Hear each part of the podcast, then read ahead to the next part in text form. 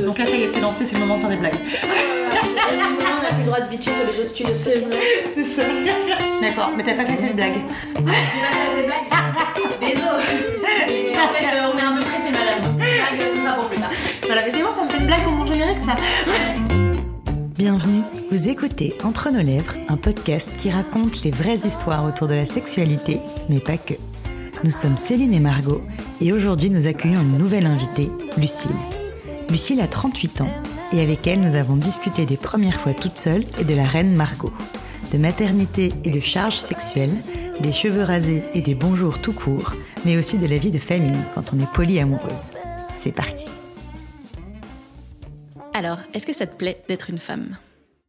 Je commence, alors que j'approche la quarantaine, à trouver mes marques. Et en fait, bizarrement, je m'éloigne des normes de genre aussi. Ça a commencé avec un tatouage. J'ai eu les cheveux longs longtemps, puis après j'ai été blonde. De blonde, je suis passée à rose. L'étape suivante, c'était quoi? Et du coup, pour moi, l'étape, ça a été, euh, je prends euh, la tondeuse de mon mec et je me rase la tête. Les chaussures aussi, pendant mille plombes, je ne mettais que des chaussures à talons en me disant je suis pas très grande, donc il faut compenser. Et puis en fait, ça me faisait mal au dos, c'était pas confortable, j'avais mal aux pieds à la fin de la soirée, j'avais des ampoules. Et après, j'ai découvert les baskets, quoi. Mais c'est pareil, ça a pris des années. Et découvrir, en fait, à chaque fois que je prenais du plaisir à me faire tatouer des trucs qui me faisaient marrer, que je prenais du plaisir à ne plus jamais penser à mes cheveux, à part une fois tous les dix jours de me remettre un coup de tondeuse, c'est une liberté incroyable. Donc en fait, je découvre. J'ai pas du tout envie de me les faire repousser. Au contraire, je kiffe en fait à chaque fois ces éloignements. Je pense que ça correspond bien à ma personnalité aujourd'hui, à ma façon de vivre. Peut-être quand je vais vieillir, je me rends compte que ce sera moche quand j'aurai les cheveux un peu plus blancs aussi. Peut-être que voilà, ça va vraiment se faire euh, au cas par cas, je pense. Il y a un monsieur qui m'a dit bonjour monsieur aujourd'hui. C'est la première fois que ça m'arrive. Le mec s'est repris en plus après, il m'a dit ah pardon. Je suis sortie de la boulangerie, j'ai fait une photo et je me suis dit mais je ressens pas du tout un mec sur cette photo. Genre vraiment le mec ne devait pas regarder euh, du tout. Et je pense qu'il a eu le réflexe quand il a vu mes cheveux de trois quarts, il s'est dit tout de suite c'est un mec. Quand un mec t'appelle monsieur de la boulangerie, ça te fait chier, ça te fait un truc, tu t'en fous, c'est une victoire, c'est quoi? J'espère que le bonjour monsieur, ça arrivera de moins en moins dans le sens où, pas parce que ça me dérange, je m'en fous, tu vois, je me suis même pas vexée, ça m'a fait rire. Plus parce que du coup, je trouve ça normal de pouvoir avoir le look que tu veux et que finalement, bonjour tout court, ça suffit. Moi, dans la vie, je dis très peu bonjour monsieur ou bonjour madame. Maintenant, je pars du principe qu'on dit bonjour et c'est tout, quoi. C'était quoi pour toi être féminine? Être féminine, c'était forcément une fragilité que tu euh, mettais en place, c'est-à-dire bah, du coup les talons qui faisaient qu'on peut pas courir, le maquillage qui fait que du coup t'aimes pas trop la pluie, tous ces trucs qui en fait te mettent en position un peu de fragilité induite. Et dans la personnalité, ça influençait aussi un petit peu du coup. C'était toujours fatalement devoir prouver quelque chose. Est-ce que tu sais si tes parents ils étaient heureux d'avoir une petite fille quand t'es née? Je pense que mes parents étaient très heureux que je sois une fille. Mon père a toujours été très clair sur le fait qu'il préférait les petites filles. Moi, je m'appelle Lucille à cause de Lucille Desmoulins, la femme de Camille Desmoulins, et de Lucille de Chateaubriand, la sœur de François-René de Chateaubriand. Là, je les définis en fonction de leur rapport avec des hommes, mais en réalité, c'est des femmes qui ont fait des trucs. Lucille Desmoulins a écrit des lettres d'amour incroyables à son mari euh, et a vécu la Révolution en même temps que lui. Et puis, euh, Lucille de Chateaubriand était une femme religieuse, mais qui a beaucoup écrit et qui a beaucoup inspiré son frère. Donc, euh, deux femmes intellectuelles. Et clairement, à l'époque, euh, mes parents étaient fiers que je sois une petite fille, mais il fallait que je sois pas n'importe quelle petite fille non plus. Ça transparaît un peu dans la façon dont ils m'ont éduquée. Et justement, ils t'ont éduqué comment? Mes parents ont eu trois enfants, je suis l'aînée. Ils ont eu cette image tout de suite de l'indépendance et d'être capable de gérer toute seule les trucs. Et donc j'ai très vite géré ma propre vie toute seule, dès euh, le collège, le lycée. J'avais ma carte de bibliothèque, j'allais chercher mes propres bouquins, je faisais du stop pour aller à la bibliothèque euh, qui était à 15 km de chez moi. Mes parents m'ont éduqué euh, en mettant en valeur ça chez moi, cette capacité à pouvoir être autonome au maximum. Ils ont fait des différences avec tes frères et sœurs? J'ai une sœur, euh, donc en fait du coup une deuxième petite fille, donc fatalement il peut y avoir comparaison. Et on n'avait pas du tout les mêmes besoins, c'est-à-dire qu'il y a eu peut-être un peu plus de tendresse pour elle et elle avait plus de besoins au niveau scolaire, par exemple. Donc, en fait, du coup, mes parents étaient un peu plus derrière son dos sur toutes ces questions-là, alors que moi, du coup, je gérais toute seule. Mon frère aussi, bah, du coup, ça change aussi complètement le rapport, parce que du coup, c'est un garçon. Qu'est-ce qu'on fait d'un garçon? C'est une question que je me suis retrouvée euh, à me poser aussi quand j'ai eu euh, un petit garçon. Les féministes se posent la question de comment je fais pour ne pas l'élever, pour qu'il devienne un agresseur. C'est quand même une mentalité complètement différente. Et je pense que mes parents ont eu cette problématique-là aussi, de qu'est-ce qu'on fait avec la masculinité presque La façon dont on a éduqué fait qu'on a pris des chemins de vie très différents et qu'on n'est pas très proche aujourd'hui. Parce qu'encore une fois, ouais, il y a eu ce truc de euh, s'adapter à chaque fois à l'enfant, mais ça fait qu'on n'a pas de base commune presque. Et ils ont vraiment fait une éducation en fonction de la personnalité de chacun. Tout à fait. À cette époque-là, euh, entre les années, enfin milieu des années 80, euh, début 90, c'est pas quelque chose qui est hyper théorisé. C'est-à-dire que mes parents, c'est pas des gens qui ont lu 3000 bouquins d'éducation, ni positive, ni bienveillante, ni rien du tout d'ailleurs. Moi, je sais que je fais partie de cette génération de parents qui, dès la grossesse, commencent tout de suite à se poser un max de questions, même avant presque, sur qu'est-ce qu'on va faire, comment on peut faire une éducation non genrée, positive, bienveillante. Et ouais, non, non, c'est la génération de mes parents, c'est pas du tout la même chose, quoi. Tes parents, ils avaient un rôle très genré dans la cellule familiale ou pas forcément? Oui, puisque du coup, mon père était militaire, donc déjà une posture d'autorité. Ma mère, euh, femme au foyer pendant assez longtemps. Mon père était assez absent. Ma mère était euh, assez épuisée. Et donc, du coup, vraiment, les aspects négatifs que ça peut avoir dans un domicile, ce genrage euh, très extrême, quoi. Mais eux-mêmes, dans leur couple, je pense qu'ils sont assez équilibrés en réalité avant d'être des parents aussi un couple qui s'aime. Donc en fait, je pense que pour eux, en tout cas, ça marche. On leur a pas imposé leur rôle. quoi. Est-ce que tu te souviens de l'âge que tu avais quand tu as découvert la sexualité? J'ai découvert la sexualité réellement vers 9 ans. Malheureusement, j'ai euh, croisé euh, la route d'un monsieur pas très sympa. Et donc du coup, moi, j'ai découvert la sexualité de manière assez brute, assez frontale et assez traumatique. Et ensuite, il a fallu que je reconstruise toute la partie théorique et justement les questions de euh, qu'est-ce que moi je pense, qu'est-ce que je ressens, qu'est-ce que je veux. Donc j'ai un peu fait les choses à l'envers. Qu'est-ce qui s'est passé avec ce monsieur pas très sympa? J'étais en train de jouer euh, sur un terrain de tennis vide avec une amie pendant que mes parents étaient en train de faire l'apéro euh, dehors avec des voisins. Et un monsieur a arrêté sa voiture et il s'est exposé. Ma copine s'est cachée dans des tuyas et je me suis retrouvée toute seule avec lui. Et en l'occurrence, il s'est masturbé euh, jusqu'à l'éjaculation. Oh. C'est quelque chose dont je garde un souvenir assez fort. Et en même temps, je pense que ça a été moins ce que j'ai vu et ressenti à ce moment-là qui m'a marqué que la façon dont les adultes ont réagi après. Parce que pour moi, du coup, j'avais vécu un truc qui était pas une bonne chose, un peu incompréhensible, un peu un bouleversement, quelque chose de. un vrai Big Bang, quoi je pense que c'est ma copine qui s'était cachée, qui a été leur raconter qu'il fallait aller me voir parce qu'il y avait un problème. Quand je suis revenue, tout le monde était au courant du coup. Et la réponse un peu euh, commune, c'était on peut plus rien faire, c'est trop tard, et de toute façon, t'en verras d'autres. Donc il y avait un mix comme ça de ces deux idées qui m'a rendue tout de suite très méfiante vis-à-vis des adultes de manière générale. C'est-à-dire, c'est un peu euh, pas moi contre le reste du monde, mais un petit peu. C'est-à-dire, c'est pas les adultes qui vont m'aider en tout cas. Ils ont vraiment dit, t'enverras d'autres? Ouais, que, ce, oui, euh, équivalent. On était sur une base militaire, il y avait des gens qui euh, avaient pas forcément l'habitude d'exprimer les choses. Et ma détresse à ce moment-là était peut-être pas un truc qui était facile à gérer pour euh, des adultes. C'est surtout ça que j'ai mal vécu, en fait, finalement. Oui, c'est qu'en fait, ils n'ont pas accepté que ce soit traumatisant pour toi. En fait, ils t'ont dit, oui, bon, bah, c'est bon, passe à autre chose, quoi. Ouais, ouais, bien sûr. Personne m'a demandé vraiment ce qui s'était passé, ce qui s'était dit, ce que j'avais vécu et comment je l'avais ressenti. Après ça, c'était euh, occulté totalement et ça c'est comme ça s'était pas passé. Et d'ailleurs, régulièrement, je pense que ces 15 euh, dernières années, j'ai dû en parler une poignée de fois avec mes parents sur des trucs très précis. Et à chaque fois, ils ont oublié presque. À ce moment-là, tu savais déjà ce que c'était la sexualité et tu avais conscience que cet événement y était lié d'une façon déviante ou c'est via cet événement que après on t'a expliqué ce que c'était? J'ai pas du tout parlé avec mes parents après. Je suis pas allée poser plus de questions parce que j'ai senti que tout de suite il y avait un mur à ce moment-là. Avant ça, pour moi, la sexualité, c'est un truc que j'avais expérimenté, mais dans le cinéma, dans des scènes que souvent ma mère euh, accélérait sur le magnétoscope. Et donc on voit pas grand chose, c'est pas très sensuel, mais on comprend quand même que c'est une scène de sexualité. En plus, le fait d'avancer en fait un événement. Je pense que j'ai vu d'autres scènes dans d'autres films qui étaient aussi explicites. Moi, je me souviens que j'étais très fan de La Reine Margot, qui est un film où vraiment il y a beaucoup de sexe personne s'est dit qu'on allait l'avancer, quoi. Et donc, ouais, je pense que j'ai vraiment vu beaucoup de ces images, au, point que pour moi, c'était la logique, quoi. Et à l'adolescence, euh, ça a été très difficile à déconstruire, puisque je suis partie sur euh, cette base-là.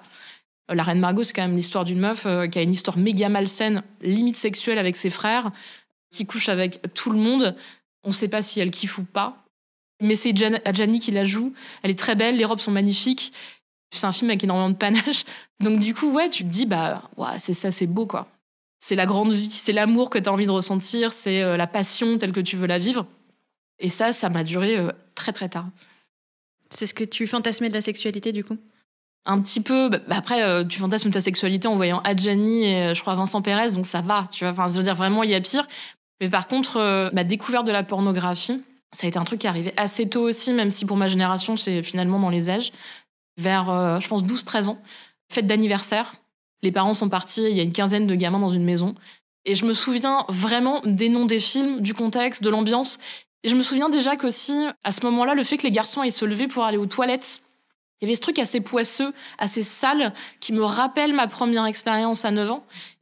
Et donc, t'essayes de comprendre un peu là, ce qui se passe, pourquoi c'est sexy. Tu trouves ça un petit peu excitant, parce qu'il y a une partie un peu excitante quand même, et en même temps, beaucoup moins excitant quand même que les garçons qui sont dans la pièce. Et surtout, les garçons qui sont dans la pièce, tu ne les trouves pas excitants, eux. Donc, il y a un truc de c'est les autres qui font de la sexualité. Moi, pendant très longtemps, il y a eu ce truc aussi de euh, la sexualité, c'est un truc pour les gens soit très beaux, soit un truc un peu sale et qui, du coup, là, me rebutait un peu. Ce truc de si c'est pas esthétiquement satisfaisant et esthétique de manière générale. Je sais que j'ai quitté un garçon au lycée. Il m'avait offert un petit ours pour la Saint-Valentin avec un petit cœur et tout. Et c'est très mignon. Mais du coup, je me disais, mais cet ours est laid. Et ce geste, est, et, je, le regrette aujourd'hui. Je, dis, je sais plus comment il s'appelle, mais du coup, ce mec était plein de bonnes intentions. Mais du coup, je me suis dit, c'est pas mon esthétique, ça ne va pas aller, quoi. J'avais déjà des standards euh, assez élevés. Euh. Et est-ce que tu te rappelles, toi, de à quel moment tu as découvert la masturbation? Typiquement, ce jour d'anniversaire, est-ce que quand tu vois les garçons partir aux toilettes et tout, est-ce que tu associes ça euh, à la masturbation ou est-ce que tu sais pas encore ce que c'est? Qu'est-ce qui se passe à ce moment-là? Je pense que les garçons, j'ai entendu les garçons en parler très très tôt au collège. Moi, je sais que j'avais déjà du plaisir physique que je ressentais, mais je l'associais pas de la masturbation. Pour moi, c'était un truc qui était lié à ce que je consommais, purement intellectuel. Mais pour moi, c'était pas de la masturbation et c'était pas sexuel non plus. Alors que quand les garçons parlaient de porno, pour moi, c'était ça, la sexualité, la masturbation. Chez moi, ça a toujours été un truc presque ouais, très euh, culturel propre. Et chez les garçons, c'était un truc un peu euh, sale, euh, très technique, dans le sens où je pensais même au fond de moi que je me disais, bon, bah alors du coup, il y a une liste de peut-être 10 trucs à faire, et quand tu la connais et que tu fais les trucs dans l'ordre, ça marche, quoi. Et je trouvais ça même un peu con, presque trop facile. Qu'est-ce que tu fantasmais du coup de la première fois? Je fantasmais pas de la première fois du tout parce que c'était un passage obligé dont tout le monde parlait. Moi, je commençais déjà à lire un peu dans des magazines ces histoires de filles qui font leur première fois toutes seules avec euh, des objets, des trucs, des machins, en se disant c'est bon, c'est passé et j'aurais pas la honte de devoir dire que c'est la première fois. Moi, je fais vraiment partie de cette génération-là qui pensait que c'était même plutôt gênant et que euh, ce serait forcément nul. Parce qu'on commençait à entendre déjà que ça allait faire mal, que t'allais saigner, que ça allait être le bordel et tout. Et que les garçons allaient pas faire d'efforts particulièrement. Donc c'était plus de l'appréhension de comment je peux organiser cette première fois pour que ce soit fait vite et bien, plutôt que euh, d'essayer d'optimiser ce que j'aurais pu avoir. Et ça s'est passé comment du coup pour de vrai? Toute seule en vrai. Ça s'est passé euh, ouais vraiment de manière très fonctionnelle parce que j'avais pas de notion à ce moment-là de rapport entre ce que je pouvais justement ressentir comme stimulation positive et la sexualité. Il y avait ce truc très euh, pénétration de pénétration, genre euh, et t'as même pas presque pas besoin d'être excité pour que ça marche. Alors, quand t'es très jeune, euh, ça peut passer, mais en vrai, on sait qu'en plus, euh, plus il y a le lubrifiant, mieux on se porte. J'étais vraiment dans ce truc de, il faut qu'il y ait un truc qui rentre et qui sorte, et après c'est fini, quoi. Donc ça, ça passe un peu comme ça. C'était important pour toi? Genre, est-ce que après ça a un peu changé l'image que t'avais de toi-même? Est-ce qu'il y a un Bizarrement non, parce que on m'avait tellement vendu ce truc de c'est important et je m'étais tellement rendu compte aussi que ça allait finalement pas l'être, que personne s'en rendrait compte, que ça changerait rien à mon physique, que ça changerait rien euh, finalement à mes histoires et tout. J'étais pas amoureuse de garçons à l'époque. Et du coup, pour moi, il y avait déjà un truc d'anormalité. Donc, euh, j'étais plus en train d'essayer de rattraper ma normalité comme ça. J'étais pas dans un truc euh, positif. T'es tombée quand amoureuse pour la première fois? Je suis tombée amoureuse pour la première fois en cinquième et je suis tombée amoureuse d'une camarade de classe qui me plaisait beaucoup. C'était le moment où on me foutait vachement la pression pour que je commence à avoir mon premier copain. Je me rends compte que je tombe amoureuse d'elle, je suis complètement obsessionnelle de cette fille. J'en parle à ma mère, avec qui je parle jamais de ces trucs-là. Et à un moment, je pleure à la maison en disant Je sais pas ce que je suis, je comprends pas ce qui se passe, je suis tombée amoureuse d'une fille. Ma mère est pas étonnée pour dessous, mais elle me dit euh, Bah, c'est cool, c'est bien, voilà. Elle me tape sur l'épaule et puis bon, c'est bon, tu vas y arriver. Et je pense que je n'ai jamais fait ma déclaration à cette fille. Par contre, à ce moment-là, euh, il y a une autre fille qui entre dans l'équation. Et en fait, malgré nous, presque, il y a eu une sorte de triangle amoureux où il a fallu qu'elle choisisse l'une d'entre nous. Pas pour avoir une relation amoureuse parce qu'on était encore des enfants, mais un peu, voilà, elle a fait un choix. Et euh, je n'étais pas son choix. Donc, du coup, euh, premier amour, premier chagrin d'amour, c'était donc avec cette jeune fille euh, entre la cinquième et la quatrième. Tomber amoureuse d'une fille, c'était normal pour toi ou c'était quelque chose qui a été source de beaucoup de questionnements? Mon référentiel autour de moi, c'était mes parents. Du coup, très hétéro. Ma culture, à ce moment-là, elle se construit à la bibliothèque municipale. Mais je trouve pas de trucs d'imaginaire sur des femmes lesbiennes. Et donc, ouais, à ce moment-là, je me dis, bizarre. Enfin, il y a vraiment un truc. Je suis pas tout à fait comme les autres. Je devrais avoir un copain, j'en ai pas. À l'époque, j'ai un meilleur ami. Et tout le monde nous dit, ah, en fait, vous êtes amoureux, vous n'arrivez pas à l'admettre et tout machin. Et donc, on n'arrête tellement pas de me répéter qu'en fait, je suis amoureuse de mon meilleur ami et que je suis amoureuse d'un garçon que je finis pas par y croire totalement, mais à me dire, c'est bizarre que ce soit pas aussi logique et aussi simple. Presque je m'en veux un peu. Ça aurait été tellement plus facile ma vie si j'étais amoureuse de mon meilleur ami, quoi. Vraiment, euh, j'aurais passé des super années de collège. Au lieu de ça, je me suis quand même bien pris la tête. Quand t'en parles à ta mère, est-ce que tu trouves un peu de réconfort ou est-ce qu'elle peut-être pas vraiment? Plutôt parce que du coup, elle dédramatise vachement. Déjà, c'est ok pour elle. Et puis aussi parce que du coup, euh, elle prend au sérieux le fait que je me sente pas bien. Elle est pas en train de me jeter des cailloux, elle est pas en train de me dire t'es en train de faire des conneries et tout. Et donc du coup, potentiellement, ça va quoi. Ton meilleur ami, tu lui en parles par exemple? Non, pas du tout. En fait, j'en ai parlé à personne du collège parce que j'essaye de pas sortir de la norme en fait, comme beaucoup de gamins au collège. J'ai passé toutes ces étapes un peu avec violence. Genre, euh, je sais que le premier garçon que j'ai embrassé au collège, on m'a forcé à l'embrasser parce que euh, tout le monde attendait ça quoi. T'as eu ton temps pour euh, être différente, maintenant tu fais comme tout le monde et t'embrasses un garçon. Ça, ça a été un truc assez nul. Cette impression d'être un peu sur le côté, d'avoir d'autres envies, d'avoir d'autres rêves, d'avoir d'autres aspirations et de voir d'autres collégiens lycéens qui me ressemblaient pas en fait. Jusque-là, t'avais aucun refuge, même une lecture, même. C'est très pathétique ce que je vais raconter, mais j'avais un journal intime qui s'appelait Steven. euh, parce que j'étais très fan de Stephen King. La question de la psychologie m'interpellait déjà beaucoup, la question des violences, la question de la violence du monde. Et je comprenais pas l'insouciance de, des autres collégiens. Je crois que c'est lié à ma première expérience à 9 ans, mais c'est lié à plein d'autres trucs. Je comprenais pas pourquoi c'était un, un, big deal à ce point-là d'embrasser sur la bouche un garçon pour faire un piou. Tous ces passages obligés, je les comprenais pas du tout. Le seul adulte qui se fait chier à essayer de déconstruire toutes ces questions, se poser des vraies questions sur ce que ressentent ces personnages, bah pour moi, c'était Stephen King. Tu disais tout à l'heure, à l'époque, je couchais pas encore avec des garçons. C'est-à-dire qu'à un moment, tu as commencé Alors ouais, ouais, ouais, ouais j'ai commencé et puis je me suis engagée dans cette voie euh, avec une volonté de le faire avec beaucoup de panache. Je m'étais dit, tant que je trouve pas le bon, il faut que je fasse du chiffre. Je ne pourrais atteindre cet idéal-là d'être enfin un bon coup qu'en couchant avec plein de gens. Ce qui est un peu absurde en vrai. Et pareil, euh, assez toxique vis-à-vis -vis de soi-même. Et finalement, en fait, c'est ce que je disais tout à l'heure à propos du petit nounours avec le cœur. Tout ce qui relevait de quelque chose d'un peu romantique, un peu mignon et tout, et eh ben c'était complètement effacé de mon système. C'était du sexe ou alors la grande histoire, le truc bien, le truc parfait. Et du coup, j'ai eu comme ça euh, plein d'histoires qui servent à rien euh, jusqu'à assez tard. Je tombe amoureuse d'un garçon et je tombe amoureuse d'un garçon de manière euh, hyper forte, complètement passionnelle. En fait, je suis déjà dans un fantasme et une performance de l'amour.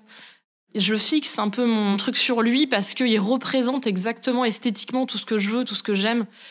Et je pense qu'il a senti cette espèce de décharge, de violence de ce sentiment-là chez moi.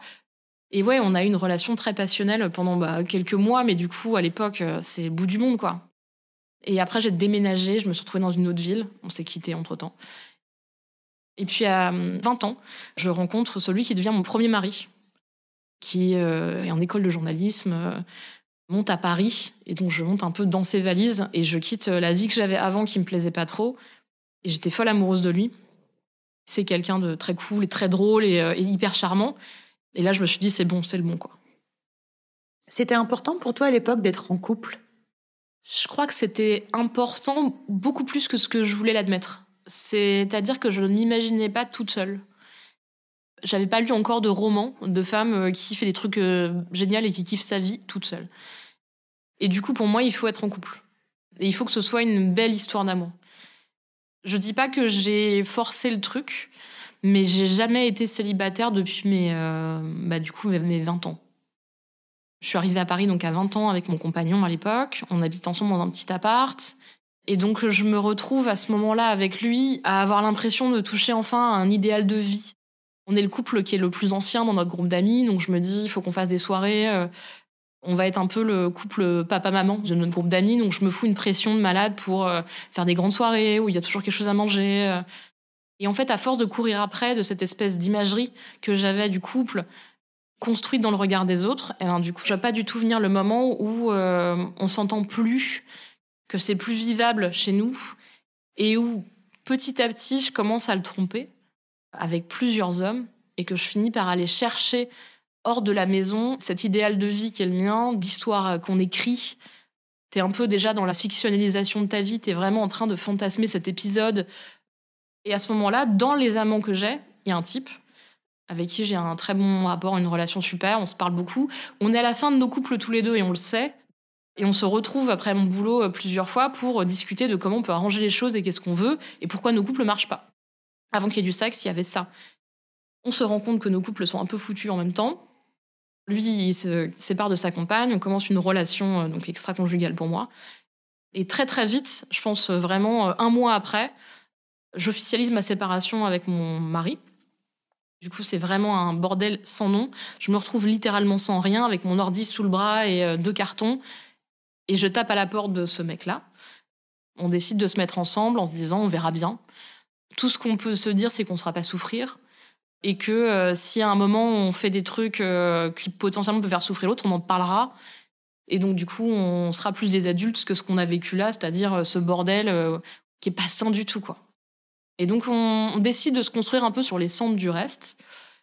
Sauf que, 15 jours après le moment où on a décidé officiellement de se mettre ensemble, je tombe enceinte. De lui, du coup, t'es sûr? De lui. Exactement. Même si la blague à l'époque avec mes amis, c'était Ah, de quitter enceinte. Mais non, c'était de lui. Quand on en parle, on se dit Bon, bah, du coup, on avait tous les deux envie d'avoir un enfant. C'est que même si notre histoire continue pas, on va être des cools coparents. On pense que ça peut marcher et euh, banco, on y va. C'était pas une conversation très facile au téléphone d'appeler mes parents pour leur dire Au fait, je me sépare de mon mari. Ah oui, au fait, je me suis mis avec quelqu'un d'autre. Et puis en fait, je suis euh, enceinte de lui. Pardon. Je pense vraiment, j'étais pas fière quand je l'ai fait. Donc ouais, au début, la séparation, ça a été un vrai choc, genre, mais on comprend pas d'où ça vient. Et je comprends ce truc des gens, parce qu'en fait, personne nous avait vu en colère, personne nous avait vu en souffrance, personne n'avait vu que ça marchait plus. On essayait de donner cette image de couple idéal sans forcément parler l'un avec l'autre, et le reste, ça allait sous le tapis, à un moment, ça s'accumule et ça marche plus. Donc il fallait prendre la décision d'arrêter. C'était pas agréable pour lui, c'était pas une rupture apaisée du tout. Et dans la foulée, je lui annonçais que je le quittais pour quelqu'un. C'est jamais idéal. Et après, surtout, les gens, les peu d'amis qui étaient restés, quand tu leur dis, au fait, je suis enceinte de ce type avec qui je suis depuis de, officiellement deux semaines, les gens, ils te font, mais vous êtes fous. Et on a été énormément jugés. Et le peu de gens qui restaient, on dit, mais on peut pas cautionner un truc pareil, vous allez gâcher la vie d'un enfant. Les propos étaient si violents que ça. Ouais. C'était vous allez Ouais. gâcher la vie d'un enfant. Ouais. Bah, il y a vraiment eu des gens qu'on n'a jamais revus. Ça s'est arrêté du jour au lendemain, dès que ça a été su que j'étais enceinte. Et il y a des gens à qui j'ai reparlé presque dix ans après, de leur dire euh, ça m'a fait vraiment mal ce qui s'est passé. Et on en a parlé euh, de manière apaisée, euh, des filles en particulier du groupe d'amis de l'époque. Et il y en a une à laquelle je pense qui m'a dit en fait, j'ai compris ce que tu as vécu que quand je l'ai vécu moi-même. Sortir de l'autoroute de la normalité, de on reste en couple tout le temps avec la même personne, dès que tu bouleverses un peu l'équilibre, tout le monde t'en veut, tout le monde te jette dehors.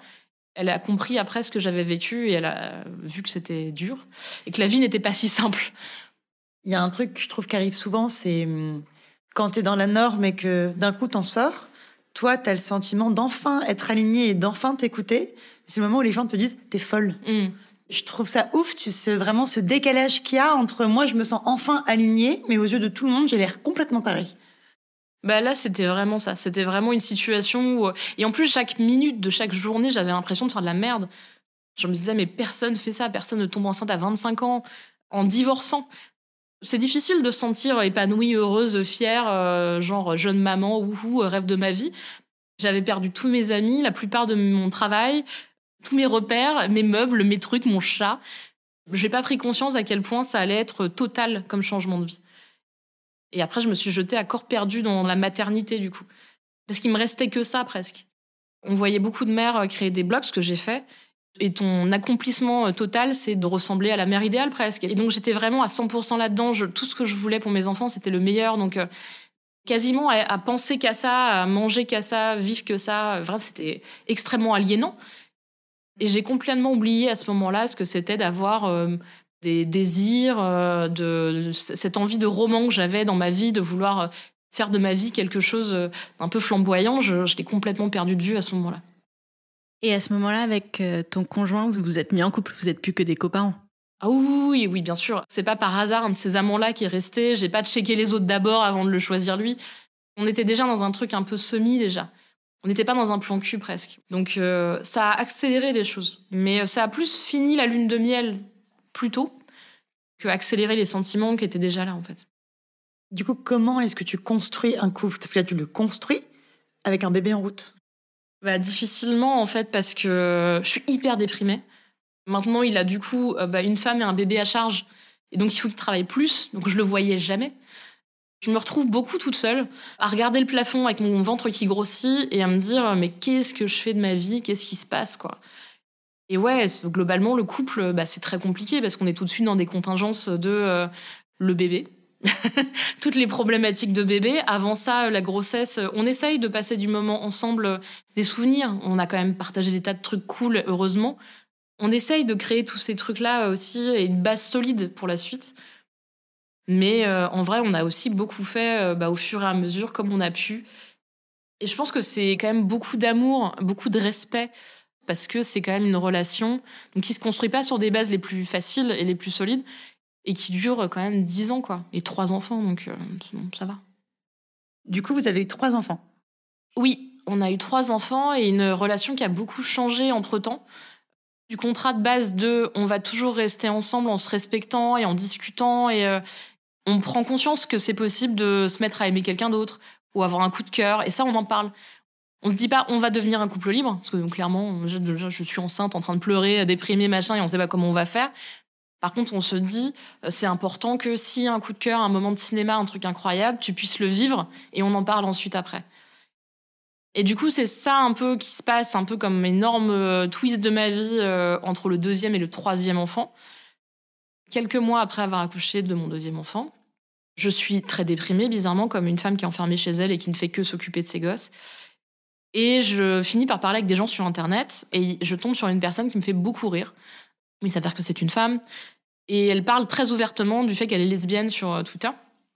On commence à parler, on commence à faire des blagues, et puis après il commence à y avoir de la séduction.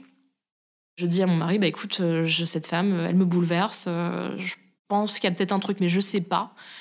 J'aimerais bien la voir. Je ne sais pas ce qui va se passer, mais qu'est-ce que t'en penses? Est-ce que t'es d'accord? Est-ce qu'on y va ou pas? Et à ce moment-là, il me dit, mais bien sûr, enfin, c'est normal, t'as eu raison de m'en parler, c'est cool, c'est bien, c'est notre force. Et je finis par euh, prendre un rendez-vous pour un tatouage, qui est un peu l'excuse pour venir à Paris. Je lui ai demandé de m'héberger pour la nuit, parce que du coup, j'habite pas du tout Paris, c'est pas pratique. Elle est d'accord, elle a de la place dans son appart. Donc il y a ce truc de est-ce que je dors dans le canapé, est-ce que je dors pas dans le canapé? Vraiment, c'est très bizarre. Et puis euh, devant les, immeubles qui sont allumés dans la nuit, on est en train de fumer une clope dehors. Là, il y a le premier baiser. Je suis complètement bouleversée, c'est incroyable. Et là, je me dis, bon, je vais utiliser cette histoire de tatouage. Et je lui dis, ah, mais du coup, euh, bah, j'ai besoin que tu m'aides à le nettoyer parce qu'il a un endroit pas pratique. Non, mais vraiment, je suis un mal toxique 3000. Euh, euh, et c'était à la fois l'excuse pour que je me déshabille un peu et l'excuse pour qu'elle me touche. Mais bon, globalement, euh, c'était un peu mon move pour avancer un peu. Et on passe la soirée ensemble, je dors dans son lit. Je rentre chez moi. Vous faites l'amour, du coup? Ouais. Bah, il faut, faut le dire. Ah, excuse-moi, j'ai fait une ellipse romantique. Mais oui, bien sûr, on couche ensemble. C'était fou, c'était génial. Je rentre chez moi. Mon mari m'ouvre la porte. J'entends les enfants dans la maison. Genre, ils font des bruits de bébé. J'éclate en sanglots complètement.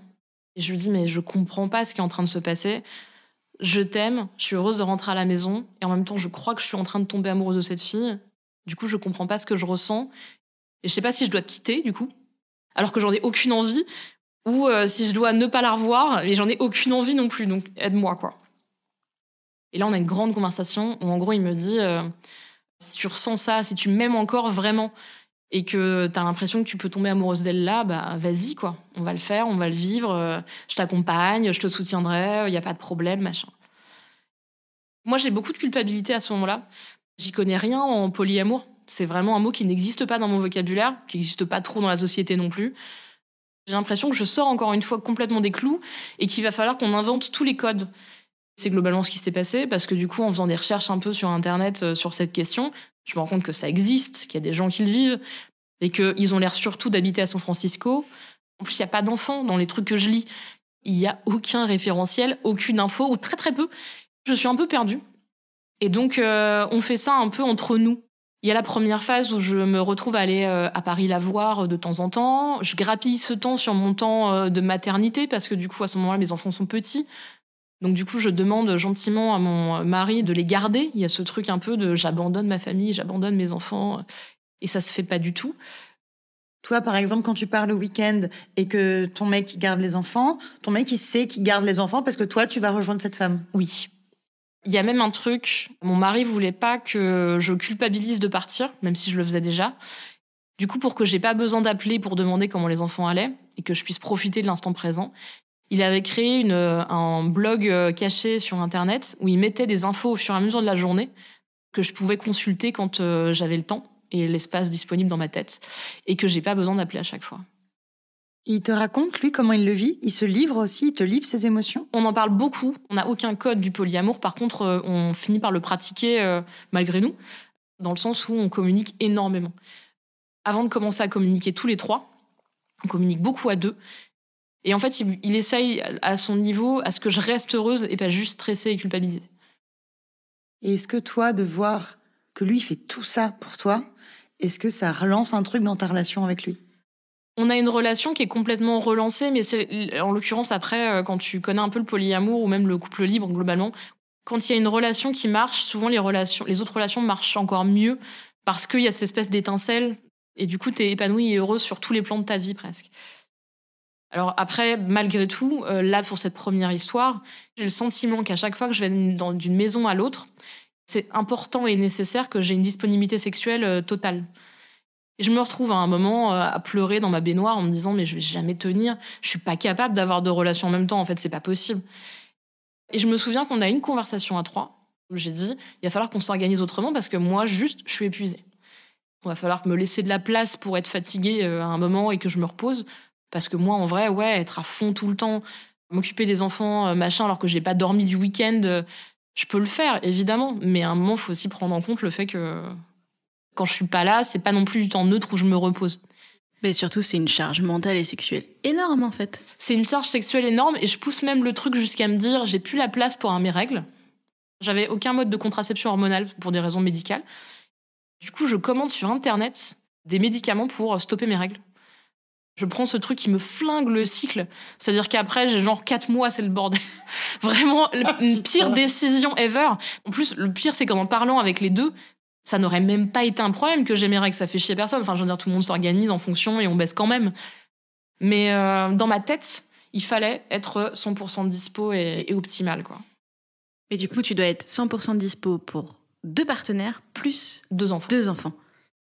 Bah, c'est un peu ça qui se passe. C'est pour ça que la relation explose au bout de 6 à 7 mois. Parce que... euh, Mais mal- Déjà, meuf, t'étais un peu une Wonder Woman quand même. Parce qu'en en règle générale, déjà, il y a souvent un couple sur quatre qui se sépare la première année. Toi, t'as réussi à maintenir deux couples plus deux enfants. Je sais pas comment t'as fait.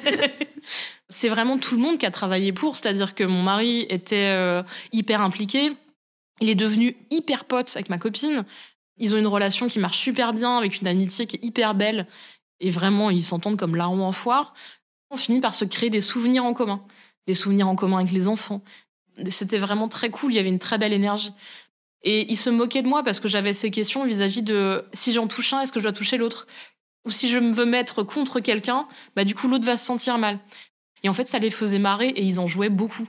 Genre, ils faisaient semblant d'être un peu jaloux. Genre, ah, j'ai vu que euh, tu t'es mis dans le canapé à côté d'elle. Mais moi, je suivais pas, en fait. Il y a un moment où le rythme a été beaucoup trop rapide pour moi. C'était vraiment comme un train euh, à toute allure. Vraiment, au bout de 6-7 mois, euh, je me rends compte qu'elle a besoin de beaucoup plus de moi au quotidien. que je peux pas lui donner ça parce que mes enfants sont trop petits. Et je me dis, je suis en train de la rendre malheureuse et ça, c'est pas possible.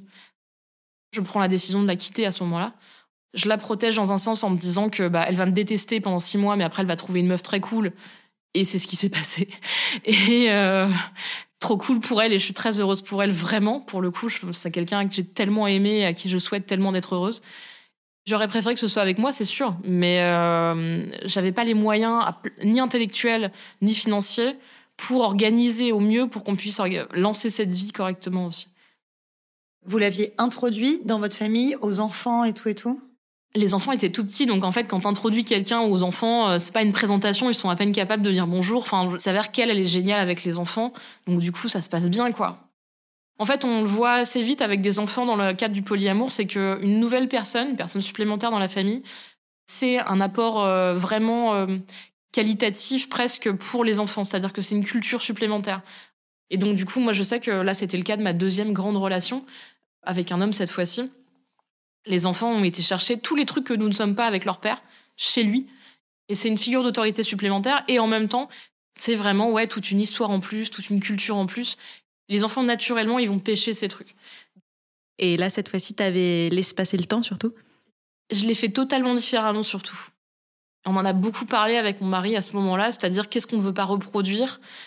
On essaie de prendre de nos erreurs pour essayer d'améliorer les choses et faire que ce soit plus sain. C'était aussi deux relations complètement différentes et j'étais pas au même stade de ma vie, effectivement, donc plus de maturité aussi. Cette relation, du coup, a duré cinq ans en simultané entre mon mari et mon compagnon. Et la différence, c'est qu'en gros, c'est plus mon mari qui s'est dit j'ai pas envie de recréer la même relation d'amitié, par exemple, parce qu'en fait, il avait aussi beaucoup souffert de la rupture. Moi, de mon côté, j'avais un peu envie que, effectivement, tout soit un plus imbriqué donc naturellement, euh, plus de week-ends avec les enfants, plus de trucs, un, peu comme une grande famille finalement, organisée dans ce sens-là. Euh, tu pars à Disneyland, tu fais les anniversaires. Euh. J'avais envie et besoin qu'il soit très impliqué dans notre famille. Mon compagnon habitait Paris. On a pris ensemble un appartement à un moment de notre histoire, puis en deuxième, presque seconde vie, avec cette espèce d'appart où j'avais mon nom sur le bail, sur la boîte aux lettres et tout. D'ailleurs, à chaque fois, déménagement où on a été aidé par mon mari. Et puis ce truc aussi de on cache rien à personne. Et donc ça c'est un truc que j'avais gardé de la première relation. Je suis fière d'aimer ces gens, ces gens sont exceptionnels et du coup je ne les cacherai pas, je ne les minimiserai pas. Je ne cache rien à personne. Est-ce que le fait que cette fois ça a été un autre homme, ça a été plus difficile pour ton mari ou ça n'a rien changé? Je pense que j'ai vu sur son visage, quand j'ai donné l'information, ce moment de Ah, c'est un autre homme, donc ça change un peu le truc. Et après, il, je l'ai vu vraiment sur son visage de c'est con ce que tu penses. C'est normal qu'il y ait cette problématique d'ego. Moi, c'est pareil, j'aurais été mise avec, euh, face à une femme plus jeune, je me serais dit oh, un peu mal au cul. Mais, euh, mais en fait, c'est exactement ça qui s'est passé, c'est-à-dire qu'il y a eu ce petit moment de euh, un peu mal au cul, justement. Et après, de déconstruction de pourquoi c'est mieux passé la première fois, pourquoi je pense ça, pourquoi en fait c'est faux. Et en fait, après, c'était réglé, quoi. Du coup, quand tu t'es mis avec ton nouveau compagnon, tes enfants étaient plus grands.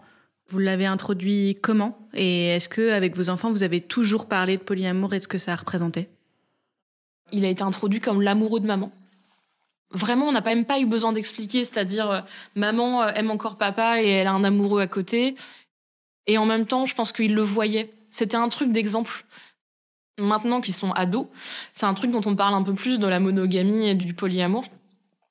Il y a un truc aussi, c'est que c'est des enfants qui grandissent dans un monde où il y a la moitié de leurs copains de classe, les parents sont divorcés. Il y en a une partie, les parents se font la gueule à mort, et d'autres où les parents habitent l'un en face de l'autre. Il y a des familles homoparentales, des familles monoparentales. Notre modèle à nous, il n'est pas aussi déconnant que ça, quoi. Il est vraiment juste un truc en plus. Moi, je fais pas de prosélytisme du tout sur cette question du polyamour. Et du coup, c'est pareil. mes enfants, je leur dis pas euh, le modèle qu'il faut suivre, c'est la non-monogamie, quoi. Vraiment, je leur dis euh, vous aimerez comme vous aurez envie d'aimer, qui vous aurez envie d'aimer, et, selon vos conditions.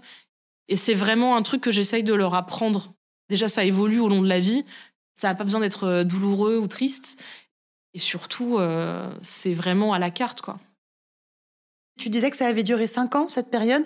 Qu'est-ce qui a fait que ça s'est terminé? Ça s'est terminé parce que, bah, du coup, mon mariage s'est terminé.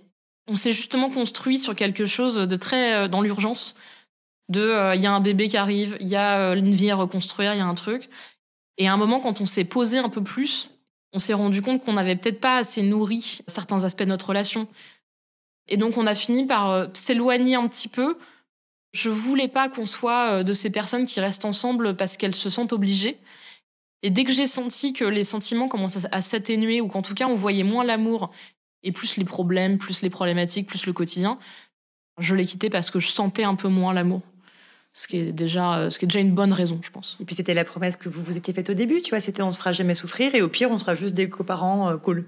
C'est ça. Par exemple, je considère qu'il fait toujours partie de mon polycule. Euh, dans le polyamour, le polycule, c'est un peu la construction que tu te fais de ta famille, c'est-à-dire que tu as ton couple, peut-être ton deuxième couple. Moi, je considère que dans le polycule, bah, il y a tous les gens que j'aime. Donc, j'estime que le père de mes enfants, c'est quelqu'un pour qui j'aurai toujours de l'amour. C'est pas de l'amour romantique aujourd'hui, mais pour le coup, c'est un énorme respect et beaucoup d'amitié. Et on est encore en train d'éduquer trois enfants ensemble. Donc, fatalement, on a encore une relation très proche. C'est ça qui s'est passé en gros au bout de cinq ans, c'est que bah, du coup, nous, ça faisait dix ans qu'on était ensemble. Ça a été beaucoup plus facile pour moi de me rendre compte que euh, y avait une relation qui était en train de se terminer et qu'il fallait terminer proprement. Et à côté, une relation qui marchait très bien et que je pouvais continuer aussi. Il n'y avait pas ce truc de euh, après moi le déluge, j'arrête tout en même temps dans un grand geste dramatique et tout. J'ai gardé ma relation euh, qu'on aurait pu qualifier de secondaire euh, comme relation première. Ça fait deux ans et ça marche très bien. Dans le polyamour, on classe les relations? On considère qu'il y en a une primaire et des secondaires? Ça dépend des gens. Pour moi, il y a vraiment deux relations qui sont tout à fait égales en termes de sentiments. Par contre, encore une fois, dans les faits, il y a une personne avec qui je suis mariée, j'ai acheté une maison et j'ai trois enfants. Donc, à un moment, fatalement, tu passes plus de temps avec cette personne et tu es un peu plus obligé de composer avec. Pour plein de gens, il y a effectivement, on jugeait cette relation primaire et l'autre secondaire. Pour moi, dans mon cœur, en termes de sentiments, c'était pas le cas. Et du coup, aujourd'hui, avec ton conjoint, vous êtes dans une relation monogame pour l'instant? On n'est pas dans une relation monogame parce que j'estime pas que je suis monogame. Alors moi, j'ai toujours été en couple avec des monogames par contre. Et moi, en l'occurrence, j'estime que maintenant, ça fait partie de mon identité. J'ai eu quelques coups de cœur ces dernières années, mais je les ai un peu tués dans l'œuf volontairement parce que j'avais pas de place pour avoir une relation que, dans laquelle je m'investissais à 100%. Et ça, c'est un peu un truc que j'ai appris avec l'expérience, la maturité, le temps. On peut avoir tous les meilleurs sentiments du monde, toutes les meilleures envies du monde. Il y a des moments où le timing fait que ça marchera jamais. Et surtout, je ne veux pas me servir des gens comme exutoire non plus. Donc pour moi, il faut que ça reste un sentiment euh, joyeux, sain, partagé.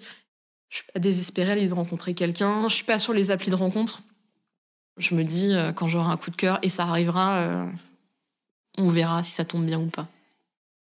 Tout ce que tu as appris justement sur le polyamour, tu l'as appris en le vivant, mais est-ce que tu as aussi eu besoin de rencontrer d'autres polyamoureux et de voir comment euh, ça pouvait se passer ailleurs et t'inspirer peut-être aussi de leur façon euh, de communiquer ou de gérer euh, ces relations? C'est hyper important de faire communauté. Comme c'est quelque chose qui sort de la norme, pour lequel on doit beaucoup justifier, pour lequel on a l'impression de devoir être parfait aussi. Il y a ce truc très pureté militante quand tu dis que tu es polyamoureux ou polyamoureuse, les gens vont vérifier toutes les petites failles, tous les trucs qui marchent moins bien. Quand j'ai annoncé la séparation à des gens avec mon mari, avec qui ça faisait donc dix ans qu'on était ensemble, il y a des gens qui m'ont dit Ah bah tu vois, ça marche pas. Et donc du coup, il y a vraiment ce truc de il faut prouver que ça marche. C'est pour ça que je trouve que rencontrer d'autres polyamoureux ou polyamoureuses, c'est hyper important. J'ai reçu beaucoup de témoignages, parce que du coup, comme je travaillais là-dessus et j'ai tout de suite été très public là-dessus, on m'a beaucoup parlé de polyamoureux hommes, en l'occurrence, et qu'on en voyait de plus en plus euh, sur les applis de rencontres, euh, même globalement dans le milieu de la drague. On m'a beaucoup demandé mon avis sur ça, c'est-à-dire que il y a souvent des femmes qui viennent me voir en me disant j'ai rencontré un polyamoureux, du coup comme tu l'es aussi, est-ce que tu peux m'expliquer comment ça fonctionne et euh, que je comprenne quelle est ma place là-dedans? Et je leur parle en général de ce, que, ce en quoi je crois et mon éthique et tout. Je leur donne des ressources, puisque du coup maintenant il y a des ressources un peu plus à lire. Je conseille toujours de lire La salope éthique, qui est toujours un livre vraiment important et puissant sur les relations, euh, pas seulement polyamoureuses. Et il arrive toujours un moment dans cette conversation où la fille me dit euh, il fait ça comme ça, ou il m'a imposé telle règle, ou telle façon d'être, ou et à chaque fois que j'ai ces conversations, je vois à quel point euh, bah, c'est pas toujours des vrais polyamoureux. Dans le sens où il y a ce truc un peu de réappropriation de, cette étiquette pour un peu kiffer sa vie. Enfin, je veux dire, avoir des plans multiples, moi, le fait que je dise que je suis polyamoureuse et que je le défende en tant que femme, maman, épouse, c'est un truc qui vient casser tous les codes de ce qu'on attend d'une épouse, c'est un truc qui vient casser tous les codes de ce qu'on attend d'une mère. Et donc, du coup, moi, j'ai l'impression, en me disant polyamoureuse, que je fais un combat politique, que je défends quelque chose, que c'est féministe. Je pense qu'il y a évidemment des vrais polyamoureux, j'ose espérer. Mais je crois aussi qu'il y a aussi beaucoup d'hommes qui profitent de cette étiquette parce que du coup, on vend avec le mot polyamour une éthique, une façon d'être, de la communication, euh, de vraiment du respect et tout. Et puis qu'en fait, bah, personne vient vérifier que tu es vraiment respectueux, que tu dis bien tout et euh, tu peux encore t'arranger un petit peu avec tes trucs d'ego. Et euh, il faut faire attention globalement. Il y aura toujours des prédateurs. Il faut beaucoup d'humilité quand on est polyamoureux. Je pense qu'il y a plein d'hommes qui sont jamais en situation de devoir dire un truc dont ils puissent avoir honte ou pour lequel on va pouvoir les engueuler. Ils vont plutôt avoir une culture un peu de l'évitement. Et c'est pas du tout comme ça que fonctionne le polyamour. On est polyamoureux ou polyamoureuse que quand on le vit, quand on le pratique et quand on le pratique de façon éthique. Et je suis heureuse que ce soit le polyamour qui m'ait montré ça, c'est-à-dire de la remise en cause d'un truc que je croyais complètement acquis, la remise en cause d'un modèle qu'on a aussi beaucoup romantisé, dont on a dit qu'il était le seul, l'unique, euh, qu'il était génial. Et en fait, en réalité, tu peux aussi écrire ta propre histoire, tu peux l'écrire avec tes mots. À chaque fois que je lis un témoignage de personnes sur le polyamour, je suis souvent touchée, quoi. Il y a des super belles histoires, il y a des troubles partout en France. Il faut le dire, mais c'est pas un truc qui touche que les Parisiens intramuros euh, qui ont 25 ans. Enfin, moi, je vraiment de plus en plus, je vois des gens, des trentenaires, des quadragénaires qui veulent s'arranger pour habiter euh, en troupe, qui veulent s'arranger pour avoir des enfants dans un cadre polyamoureux. Il y a plein de trucs qui s'organisent, qui sont hyper belles et qui sont d'ailleurs vraiment souvent cachés. Parce que c'est super dur d'assumer un truc pareil quand tu vieillis. Et là, pour le coup, moi, j'estime qu'en parler publiquement, c'est là qu'il y a mon engagement euh, politique. Quoi. Du coup, est-ce que vieillir, ça te fait peur? Je vais avoir 40 ans dans deux ans. J'ai pas du tout envie. Genre, même 38 ans, ça me fait frémir. Alors que c'est con parce que j'ai jamais été aussi bien avec moi-même. Mais globalement, ouais, toutes les conneries de trucs de périménopause, ça m'angoisse. J'ai l'impression que j'ai eu très peu de temps pour en profiter. Je vis pas ouf, mais après j'ai des enfants, donc du coup je les vois grandir, donc je me vois vieillir. Et aujourd'hui, est-ce que tu t'entends bien avec ton corps? Est-ce que tu l'aimes par exemple? Non, parce que j'ai pris beaucoup de poids à cause des soucis de santé, des trucs que je maîtrisais pas du tout. Et malheureusement, j'ai découvert la grossophobie. Donc, euh, en fait, t'as envie de te justifier auprès de tout le monde. C'est-à-dire que t'as envie de dire au mec qui te contrôle dans le bus Ah, mais en fait, non, mais je suis grosse parce que j'étais malade. Ce qui est quand même atroce, c'est quand même horrible. Ce regard-là que les gens portent sur moi est vraiment difficile. J'ai encore du mal à me reconnaître quand je me vois. Euh, en ce moment, je fais de la promo pour un bouquin et, et, je me vois en image euh, à la télé ou en vidéo et je me dis, waouh, c'est pas moi. En fait, c'est pas moi à l'intérieur. Mais après, je m'éclate tellement je mets des converses avec une jupe à sequins, euh, je mets des grands kimonos avec plein de couleurs et ça me fait délirer. Et ça, c'est un truc que je me permettais pas avant. Et du coup, ça me permet d'être à l'aise avec mon image. Après, euh, j'aime mon corps parce qu'il m'a apporté trois beaux enfants, bonne santé. Il m'a apporté euh, beaucoup de kiff dans la vie et des orgasmes incroyables. Je me rends compte à quel point, de façon fonctionnelle, il m'a apporté des choses incroyables. Et du coup, c'est le moment de la question de la fin. Pourquoi est-ce que tu as voulu venir nous parler de tout ça et qu'est-ce qui était important pour toi? Je pense que j'ai eu envie de venir vous parler de tout ça parce que déjà je connais votre travail depuis un petit moment et en fait ça fait plaisir de venir vous voir déjà et puis aussi parce qu'en vrai moi je l'aborde souvent d'une manière un peu journalistique donc avec un recul. Je parle de polyamour de façon théorique dans un c'est un peu un essai. Là, j'ai répondu à des questions avec vous auxquelles je réponds jamais et qu'on pose jamais en fait. Donc, je trouve c'est chouette de pouvoir avoir cette approche-là sur ces questions-là. Et je pense que c'est un peu mon rôle aussi des fois de casser ce mur-là, d'aller expliquer d'où je parle et de montrer aussi qu'on n'est pas toujours là pour montrer que le fait qu'on a tout compris et qu'on est déjà tout déconstruit.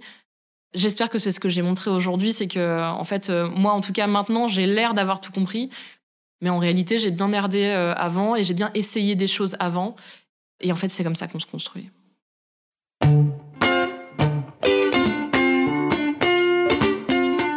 Pour ne pas rater le prochain épisode d'Entre nos lèvres, abonnez-vous à ce podcast.